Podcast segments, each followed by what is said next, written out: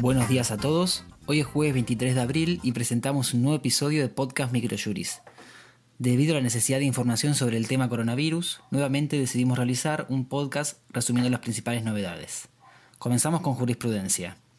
Administrativo. Ancianidad, inconstitucionalidad. El juzgado en lo contencioso administrativo y tributario de la Ciudad Autónoma de Buenos Aires, Sala 14, declaró la inconstitucionalidad de la norma que impone al adulto mayor de 70 años la necesidad de comunicarse telefónicamente con el gobierno de la ciudad para poder circular. El fallo argumenta que resulta una exigencia más gravosa que para el resto de la población, que disminuye la autonomía personal y la capacidad de decisión solo en función de la edad.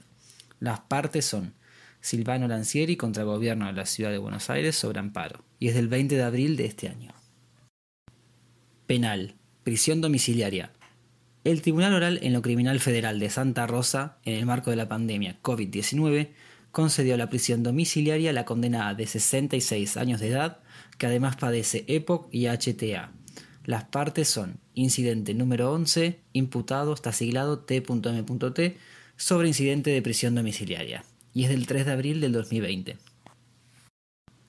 Laboral. Medida cautelar innovativa, reincorporación del trabajador.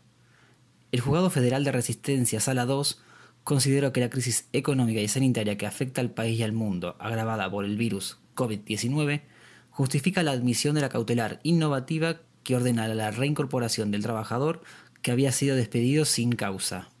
Las partes son Ojeda Venegas Julio Rodrigo contra Instituto Nacional de Servicios Sociales para Jubilados y Pensionados sobre medida cautelar, y es del 7 de abril del 2020. Novedades legislativas. Mediante la resolución 95 del 2020, el Ministerio de Transporte estableció que será obligatorio el uso de barbijos en trenes y colectivos. Por su parte, el Poder Ejecutivo Nacional, con el DNU 376 del 2020, otorgó nuevos créditos a tasa cero para pequeños contribuyentes y autónomos. Como doctrina presentamos el artículo de Marcelo Bedrovnik denominado La renegociación contractual en tiempos de COVID-19 en este trabajo se busca analizar en qué posición se encontrará el deudor en esas relaciones contractuales de ejecución diferida o el, o el creador del título valor, al momento de tener que cumplir su prestación frente a esta situación extraordinaria e imprevisible que constituye la pandemia del coronavirus.